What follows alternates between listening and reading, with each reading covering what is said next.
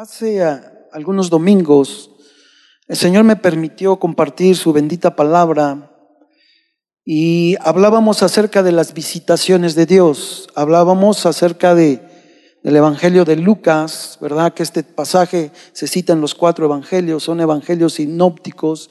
Y hablábamos de Lucas 19, verso 44, hablando acerca de las visitaciones de Dios. Y hablábamos de cómo Jesús, en el verso 44 de, de Lucas 19, el Señor Jesús dice así, y escuche la palabra, y si tiene su Biblia, lo invito a que abra, abra su Biblia ahí, y si no, puede verlo en la pantalla. Y hablábamos de la importancia de las visitaciones. Y dice así el verso 44, estudiamos ese pasaje en esa ocasión, pero quiero traerlo y refrescarlo porque vamos a darle continuidad acerca de esa enseñanza. Yo sé que el Espíritu Santo se, se mueve por y el Espíritu Santo quiere seguir llevando a su iglesia a un nivel más alto, llevarlo a que tenga mayores visitaciones de Dios, a derramar su gloria, su presencia, porque ahí el Señor trae bendición, ahí Dios trae transformación.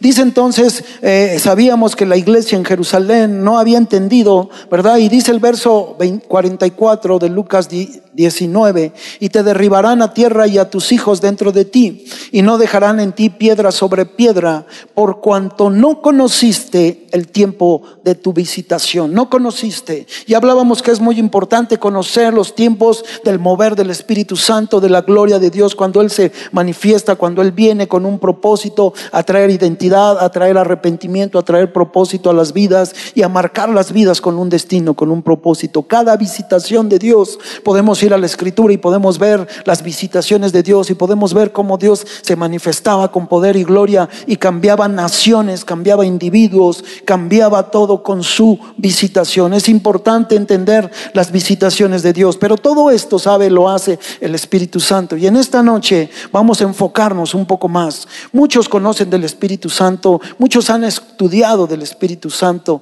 De hecho, la neumatología, neumatología, perdón, significa estudio del Espíritu Santo. Pero no vamos a hablar de neumatología en esta noche, vamos a hablar un poquito más, más, más acerca de la persona. El Espíritu Santo es la tercera persona de la Trinidad.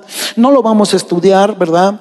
Tenemos, gracias a Dios, en los cursos de escuela de, liderazgo, eh, lecciones específicas para conocer el Espíritu Santo, la vida del Espíritu y para andar en el Espíritu. Pero en esta noche quiero enfocarme en lo importante que es que usted como hijo de Dios, que usted como, como persona nacida en Cristo, nacida de nuevo por el sacrificio de Cristo, perdonado y redimido y aceptado por la fe, el sacrificio de Jesús que Él hizo en la cruz del Calvario, usted tiene que conocer que es importante que usted camine en el Espíritu y tiene que conocer al Espíritu Santo. Seguramente ha oído, tal vez ha estudiado, pero hay que conocerle porque hay mucho más, mucho más del Espíritu Santo. Entonces, ¿por qué es importante conocer del Espíritu Santo? Porque es necesario conocer al Espíritu Santo. Vaya conmigo rápidamente al libro, ¿verdad? De los hechos, hechos de los apóstoles, hechos, porque aquí vemos algo importante.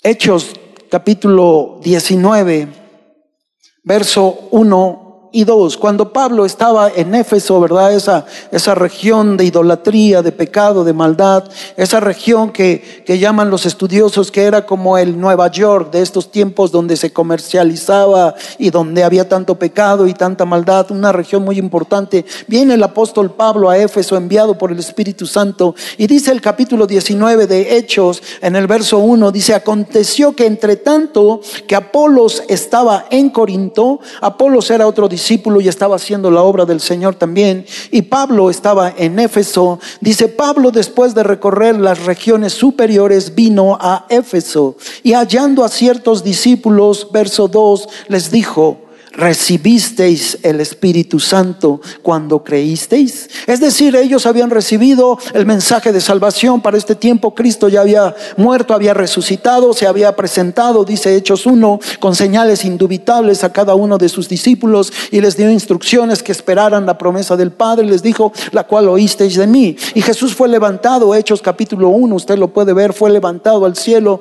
¿verdad? Y fue llevado, dice la escritura, que ahora está sentado a la diestra del Padre rogando por usted y por mí. Entonces, ellos habían creído, ellos habían recibido el sacrificio de Jesús, pero hay algo importante, les dice Pablo, recibisteis el Espíritu Santo cuando creísteis. Ellos habían creído en el sacrificio y en el perdón de pecados a través de Jesús, pero contestan y le dicen, ni siquiera hemos oído si hay Espíritu Santo. Ellos habían creído, habían hecho una decisión de fe. Y la escritura nos enseña que cuando recibimos a Cristo somos sellados, ¿verdad? Con el Espíritu Santo. Somos sellados, le pertenecemos a Cristo. Y, ¿verdad? Dice el Espíritu es las arras de vuestra adopción. Entonces somos hijos y el Espíritu da testimonio a nuestro Espíritu que somos hijos de Dios. Y ellos ya habían recibido a Cristo, pero no habían crecido en el conocimiento del Espíritu Santo, en la comunión con el Espíritu Santo. Le dijeron entonces, ni siquiera hemos oído si hay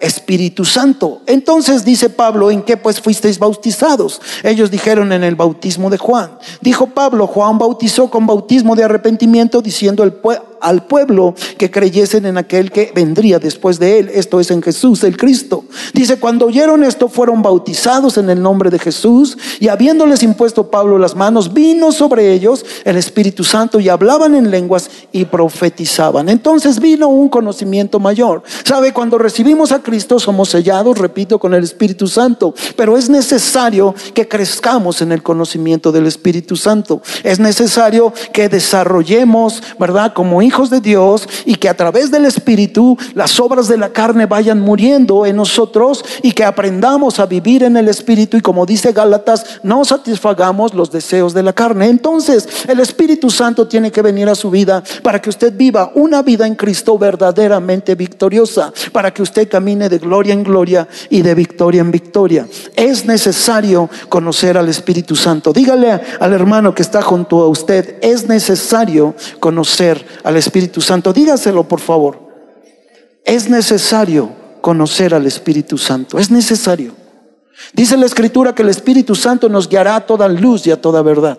El Espíritu Santo abrirá nuestro entendimiento y nos mostrará las cosas grandes y ocultas que aún no conocemos. Entonces es necesario que usted y yo conozcamos más del Espíritu Santo. No lo conocemos todo, no conocemos todo de Dios y tenemos que ir en búsqueda de ese conocimiento. Vaya conmigo rápidamente ahí en el Evangelio de Juan, Juan, un poquito atrás.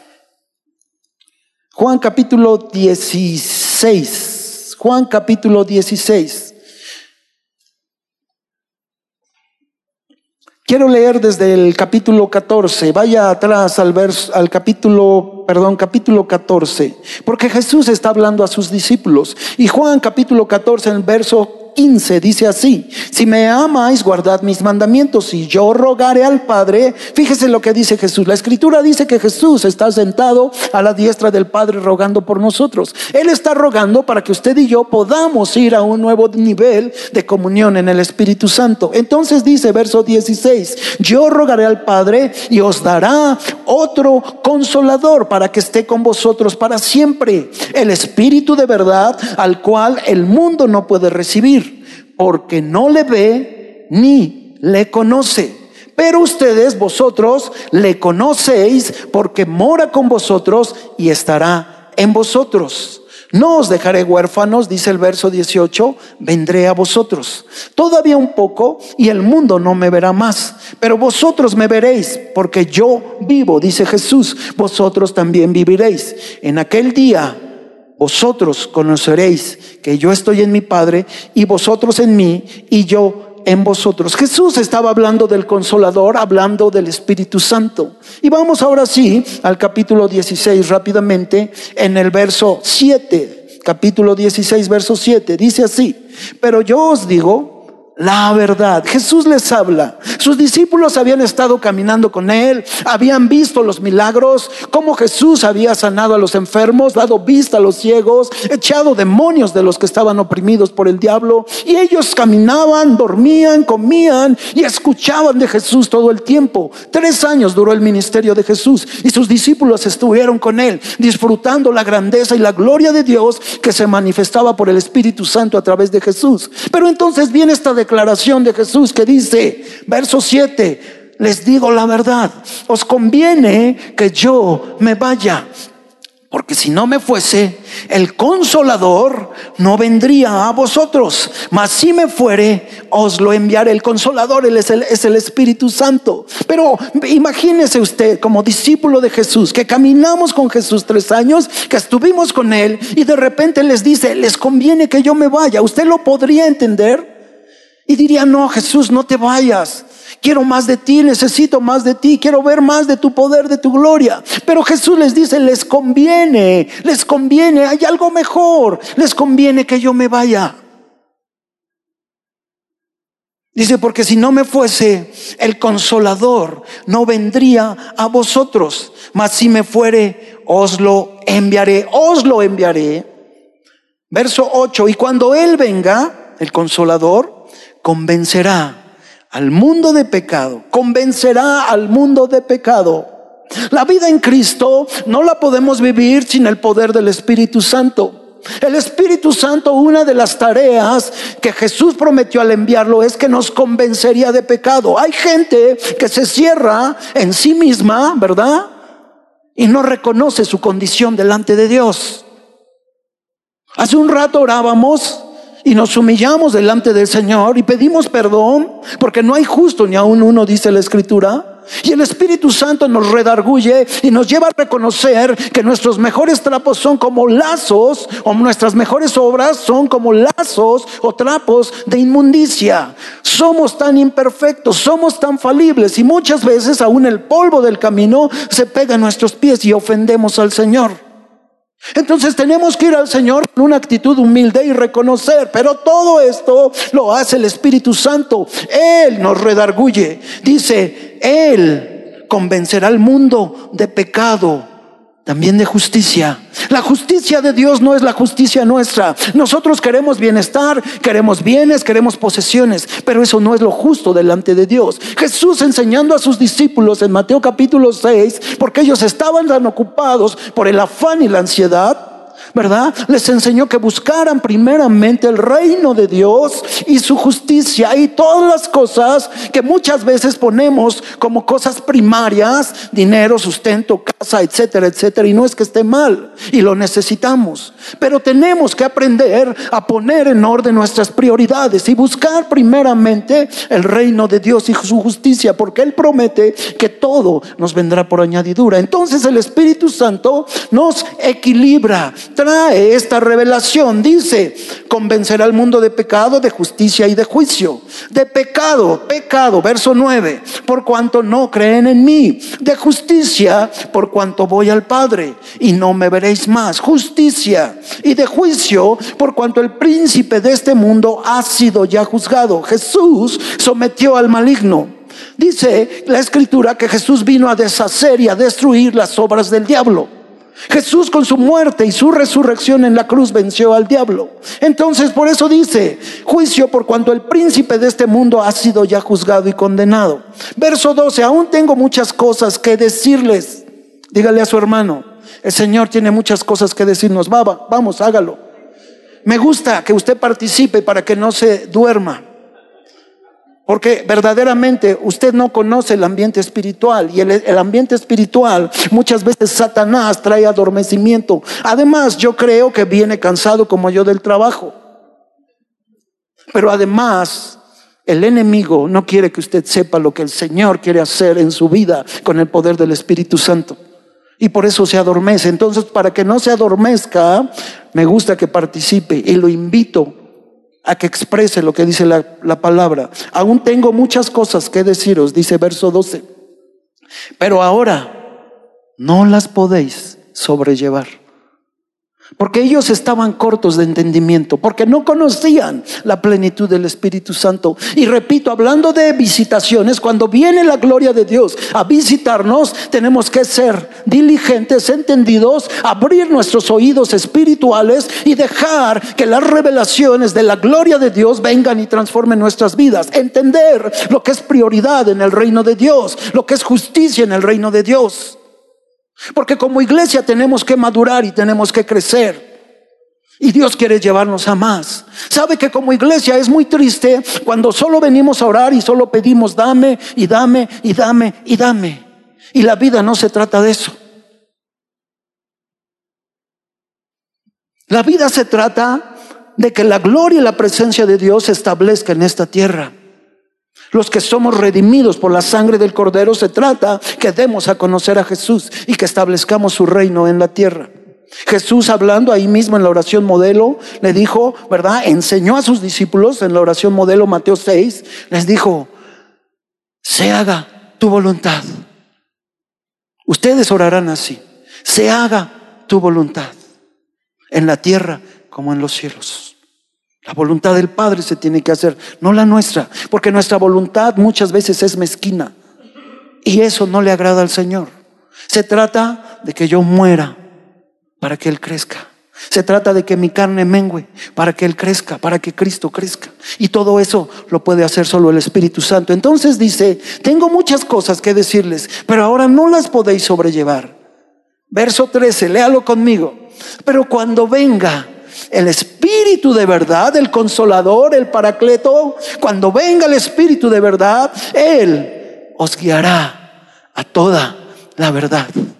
Porque no hablará por su propia cuenta, sino que hablará todo lo que oyere y os hará saber las cosas que habrán de venir. Mire, mire qué importante y qué hermoso. Él nos guiará a toda luz y a toda verdad. No hablará de su propia cuenta, sino hablará la perfecta voluntad del Padre para su vida y para mi vida. Hablará el propósito del Padre para su vida y para mi vida. Por eso es necesario conocer al Espíritu Santo. Por eso es necesario caminar en el Espíritu. Y como iglesia de Dios, algo que debemos desear es caminar en el Espíritu. Pablo lo enseñaba. Andad en el Espíritu. ¿Sabe? El Espíritu es el único que puede hacer morir en usted ese pecado y esos deseos carnales. Por mucha fuerza de voluntad que usted le ponga, no lo va a lograr. El Espíritu Santo es el único que puede cambiar su léxico. Por mucho que usted se esfuerce, no lo va a lograr. Tiene que venir el Espíritu Santo y tomar control. Por mucho que usted le predique a su mamá, a su papá, a su hermano para que sean salvos, solo el Espíritu Santo va a venir a redarguir su corazón y su vida y lo va a transformar. Por eso tenemos que conocer al Espíritu Santo y no ser como estos hombres de Hechos 19 que ni siquiera sabían si había Espíritu Santo. Ahora, el conocimiento tiene que ver con una relación con Él. El Espíritu Santo es la tercera persona de la Trinidad. Y como persona siente. Y sabe cuando le fallamos, lo contristamos. Lo ofendemos. No se va, pero si lo apagamos, lo contristamos. ¿Y sabe? Tenemos que aprender a caminar en santidad para que Él esté a gusto con nosotros como persona. Tenemos que aprender a conocerlo. Todos los días en la mañana, antes de salir de casa, debiéramos decirle, Espíritu Santo, vamos, caminemos juntos. Guíame por donde quieres que yo vaya en este día, Espíritu Santo. Espíritu Santo, haz la perfecta voluntad del Padre en mi vida. Tenemos que rendirle control total al Espíritu Santo en nuestras vidas y tenemos que conocerlo. No hablará de su propia cuenta, sino que hablará todo lo que oyere y os hará saber las cosas que habrán de venir. Hay cosas que van a venir y que usted y yo necesitamos saber. El Espíritu Santo tiene conocimiento y si usted le gusta anotar rápidamente le voy a dar algunos textos, no los voy a leer por, por causa del tiempo, pero el Espíritu Santo tiene conocimiento, Romanos 8:27, ahí podemos ver el conocimiento del Espíritu Santo. Primera de Corintios 12:11 nos habla acerca de la voluntad como persona, todo esto son atributos del Espíritu Santo y también siente Efesios 4:30, pero también el Espíritu Santo participa en la revelación, la revelación que el Padre trae a nuestras vidas y que el Padre quiere dar a nuestras vidas. Revelación, revelación, diga conmigo revelación. Revelación necesitamos. Y vaya conmigo rápidamente ahí a Efesios, porque esta es una escritura profunda, tremenda, como toda la palabra. Ah, Efesios capítulo 1, rápidamente búsquelo en su Biblia, lo espero a que lo busque y lo invito a que remarque y que haga suyo y que atesore este versículo si trae Biblia, si ama al Señor y trae su Biblia.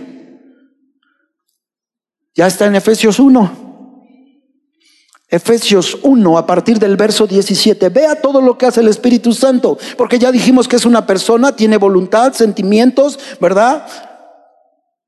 Tiene conocimiento también, participa en la revelación, anote segunda de Pedro 1:21, pero vea conmigo lo que dice Efesios capítulo 1, verso 17.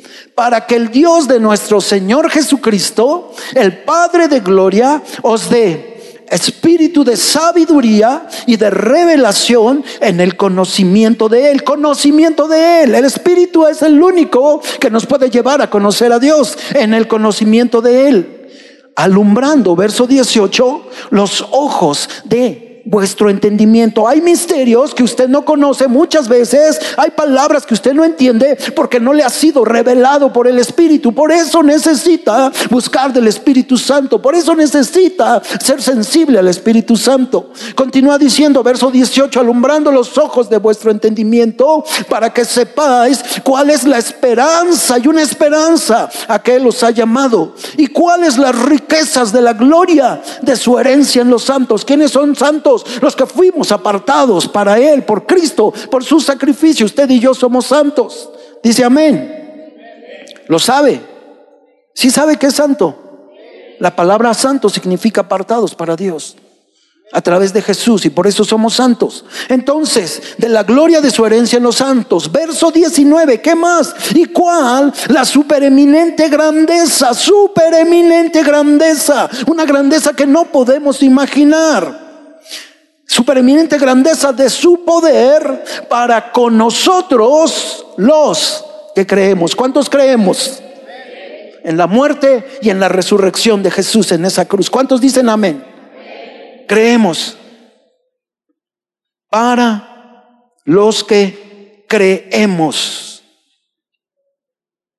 Según la operación del poder de su fuerza. Verso 20 la cual operó en Cristo resucitándole de los muertos. ¿Quién resucitó a Jesús? El Espíritu Santo. El poder del Espíritu Santo lo levantó de los muertos. Él murió en la cruz, fue bajado, fue puesto en un sepulcro, pero al tercer día dicen los evangelios que resucitó de los muertos. ¿Y quién lo levantó? El poder del Espíritu Santo, dice la Escritura también. La cual operó en Cristo resucitándole de los muertos y sentándole a la diestra, a su diestra en los lugares celestiales. Dice que está sentado a la diestra del Padre rogando por usted y por mí para que podamos caminar en el consolador, en el poder del consolador, en el Espíritu Santo que Él prometió dejar cuando Él se fuera. Dice amén. ¿No ha entendido esto?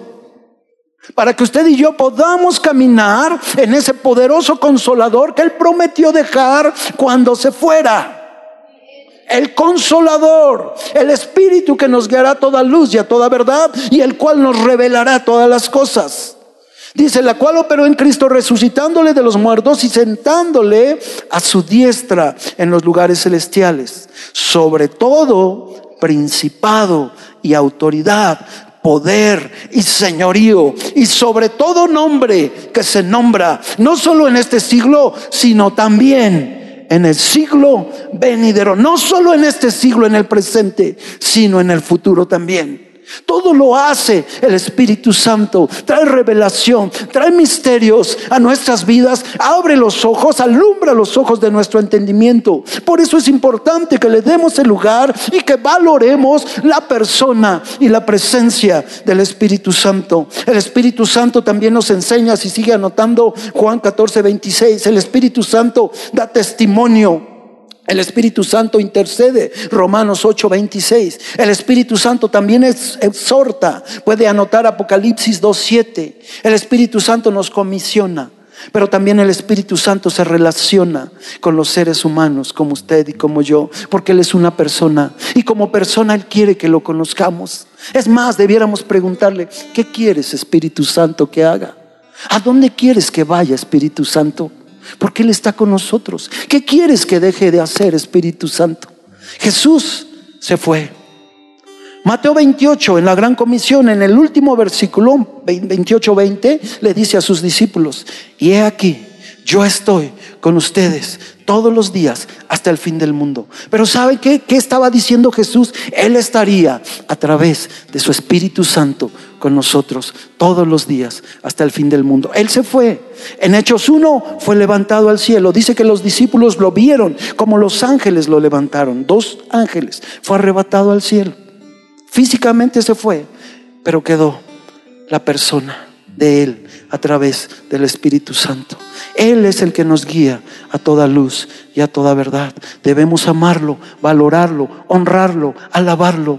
Él es Dios mismo, el Espíritu precioso, el Espíritu Santo, el Espíritu de Dios que levantó a Jesús de los muertos. Debemos reconocer entonces delante de Dios nuestra condición. Debemos reconocer que tal vez hemos contristado al Espíritu Santo con nuestras actitudes, con nuestras indiferencias, con nuestra falta de sensibilidad.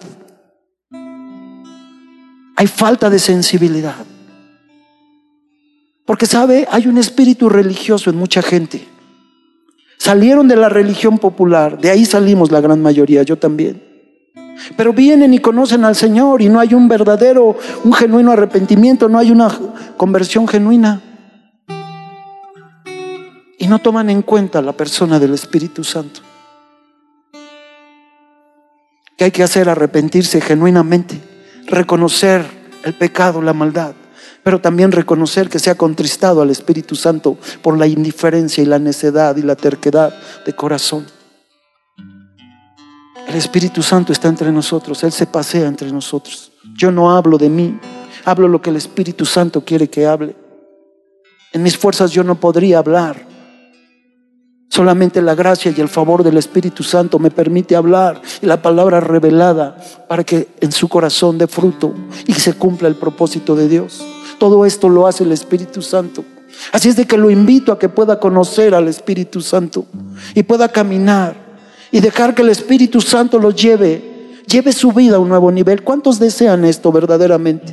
Alce su mano sin temor. ¿Cuántos desean que el Espíritu Santo los lleve a un nuevo nivel? Gloria a Dios, gracias. Baje su mano. Vamos a orar en un momento. Pero acompáñeme a un texto más. Y vaya conmigo a la primera carta a los Corintios. Primera carta a los Corintios. Capítulo 2.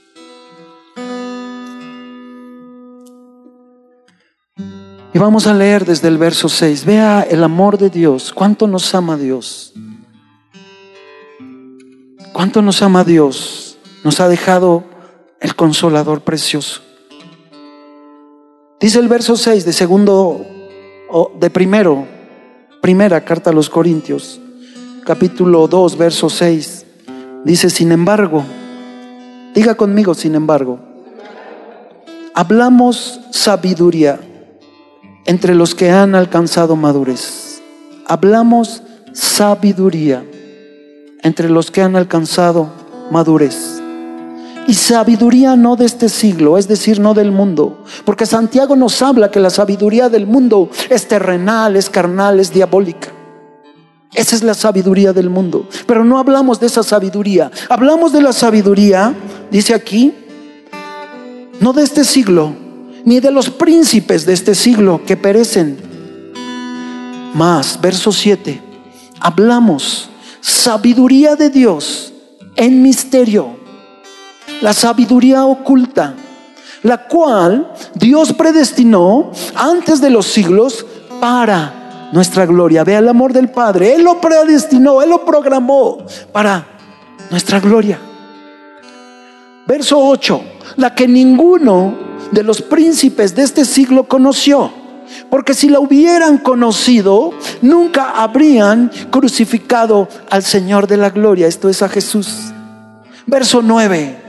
Antes bien, como está escrito, cosas que ojo no vio, ni oído oyó, ni han subido en corazón de hombre, son las que Dios ha preparado para los que le aman. ¿Cuántos dicen amén? Son las que Dios ha preparado para los que le aman. Cosas que ojo no vio, ni oído ha oído, ni han subido en corazón de hombre. Son las que Dios ha preparado para los que le aman. ¿Cuántos dicen amén? Los misterios, no de este siglo, los misterios celestiales. El reino espiritual es más real de lo que se imagina. Y el Espíritu Santo quiere llevarnos a esas visiones, a esas revelaciones. Pero tenemos que aprender como iglesia a ir a un nuevo nivel de madurez y no pedir solamente para mi beneficio, sino pedir que se haga la perfecta voluntad del Señor en nuestras vidas. Eso es madurez. No busco mi, mi, propio bien. El Señor no vino a buscar su propio bien. Sus discípulos no buscaron su propio bien. Buscamos el bien del Padre, del reino, de nuestro amado. Continúo ahí en Corintios son las que Dios ha preparado para los que le aman. Verso 10. Siéntase amado y privilegiado. Pero Dios nos las reveló a nosotros. ¿Por quién? Por el Espíritu Santo. Porque el Espíritu todo, todo lo escudriña. Aún lo profundo de Dios. Porque ¿quién de los hombres sabe las cosas del hombre? Sino el Espíritu del hombre que está en él. Así tampoco nadie conoció las cosas de Dios, sino el Espíritu de Dios. Y apropiese. La palabra es para que usted se la apropia. Se la apropie. Apropiese este versículo. Y nosotros, verso 12, no hemos recibido el Espíritu del mundo, sino el Espíritu que proviene de Dios. ¿Cuántos dicen amén? Para que sepamos lo que Dios nos ha concedido. No hemos recibido el Espíritu del mundo, sino el Espíritu que proviene de Dios, para que sepamos, para que entendamos la voluntad de Dios. Romanos 12.2 dice que su voluntad es buena, es agradable y es perfecta.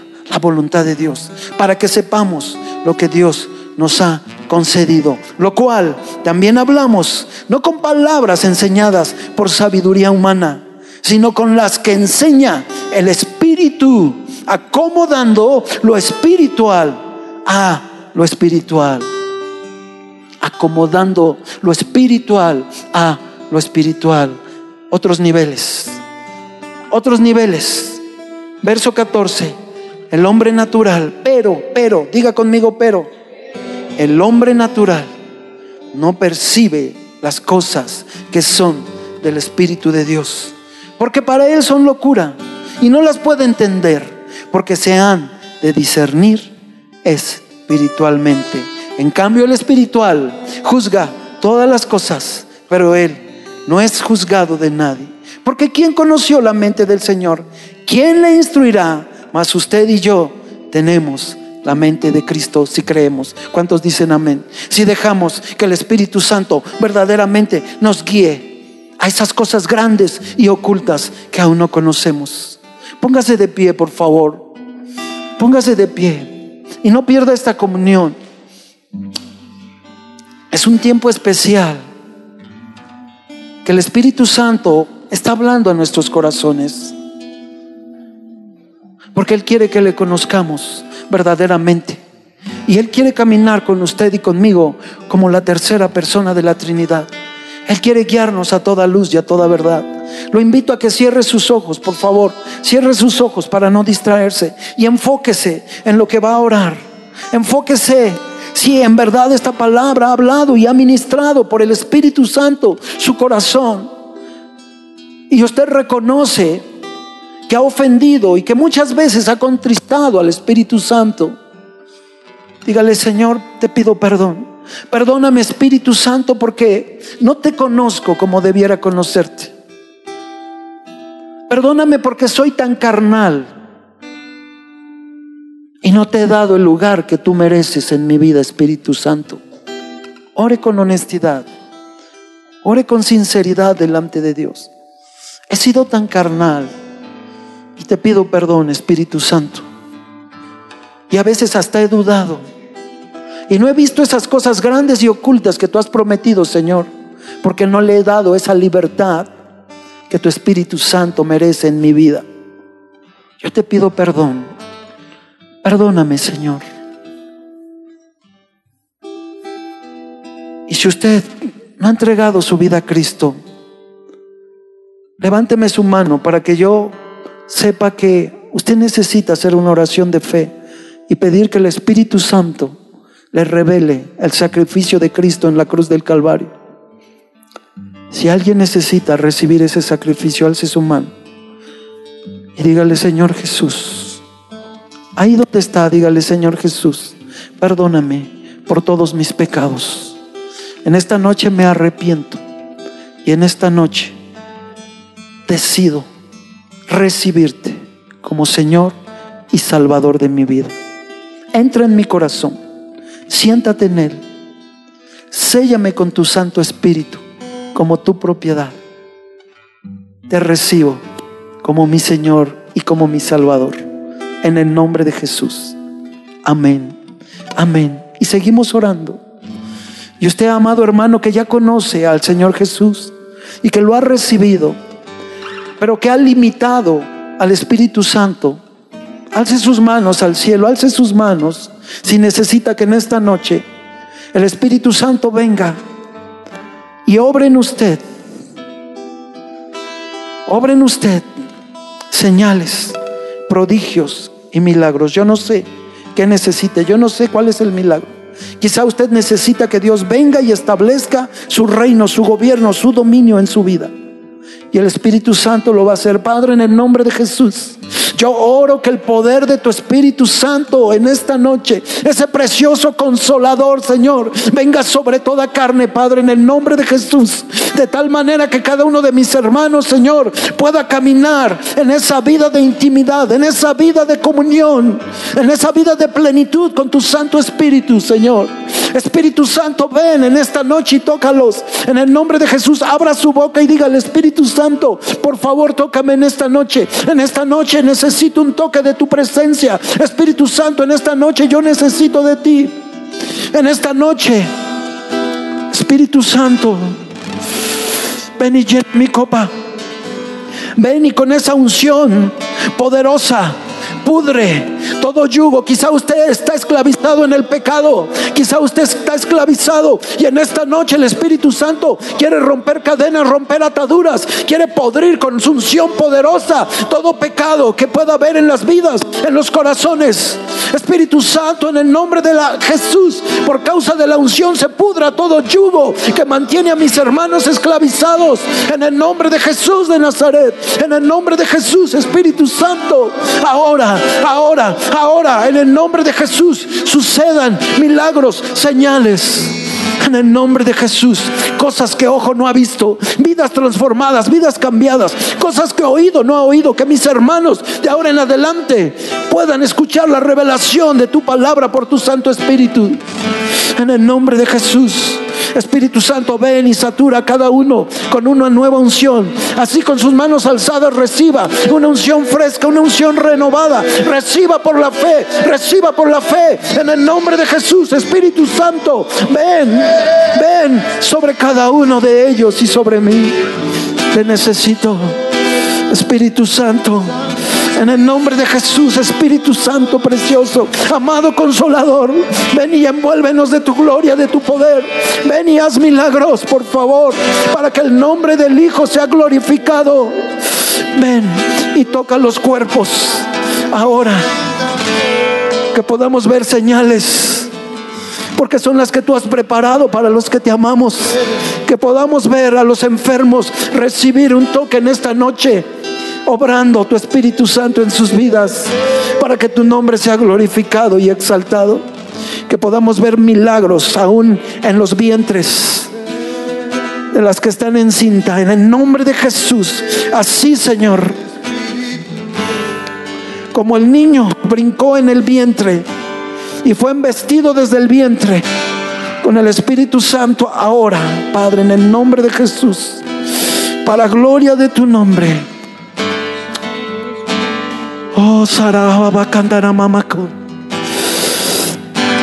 Deje que el Espíritu Santo lo abrace y lo envuelva. Y ahora solo dele gracias, dígale gracias Espíritu Santo. Y haga un compromiso con Él. Me comprometo a caminar en santidad contigo, abrazándote Espíritu Santo, honrándote, respetándote y conociéndote cada día más. Espíritu Santo, en el nombre de Jesús. Espíritu Santo, sella esta palabra en los corazones y podamos ver señales, prodigios y milagros que son las que tú has preparado para los que te amamos, dice tu palabra. Te damos gracias. En el nombre de Jesús te bendecimos, te exaltamos, te damos gloria, Señor, y te damos honra. Gracias, Señor. En el nombre de Jesús. Gracias. Y el pueblo de Dios dice, amén y amén y amén. Respire profundo. Respire profundo y deje que la paz del Espíritu Santo lo sacie, le llene. Amén. Dele gloria al Señor. Bendiga su nombre y exáltele. Exáltele y dele gloria. Gracias, Padre. Toda gloria y alabanza y honra es para ti. En el nombre de Jesús. Amén.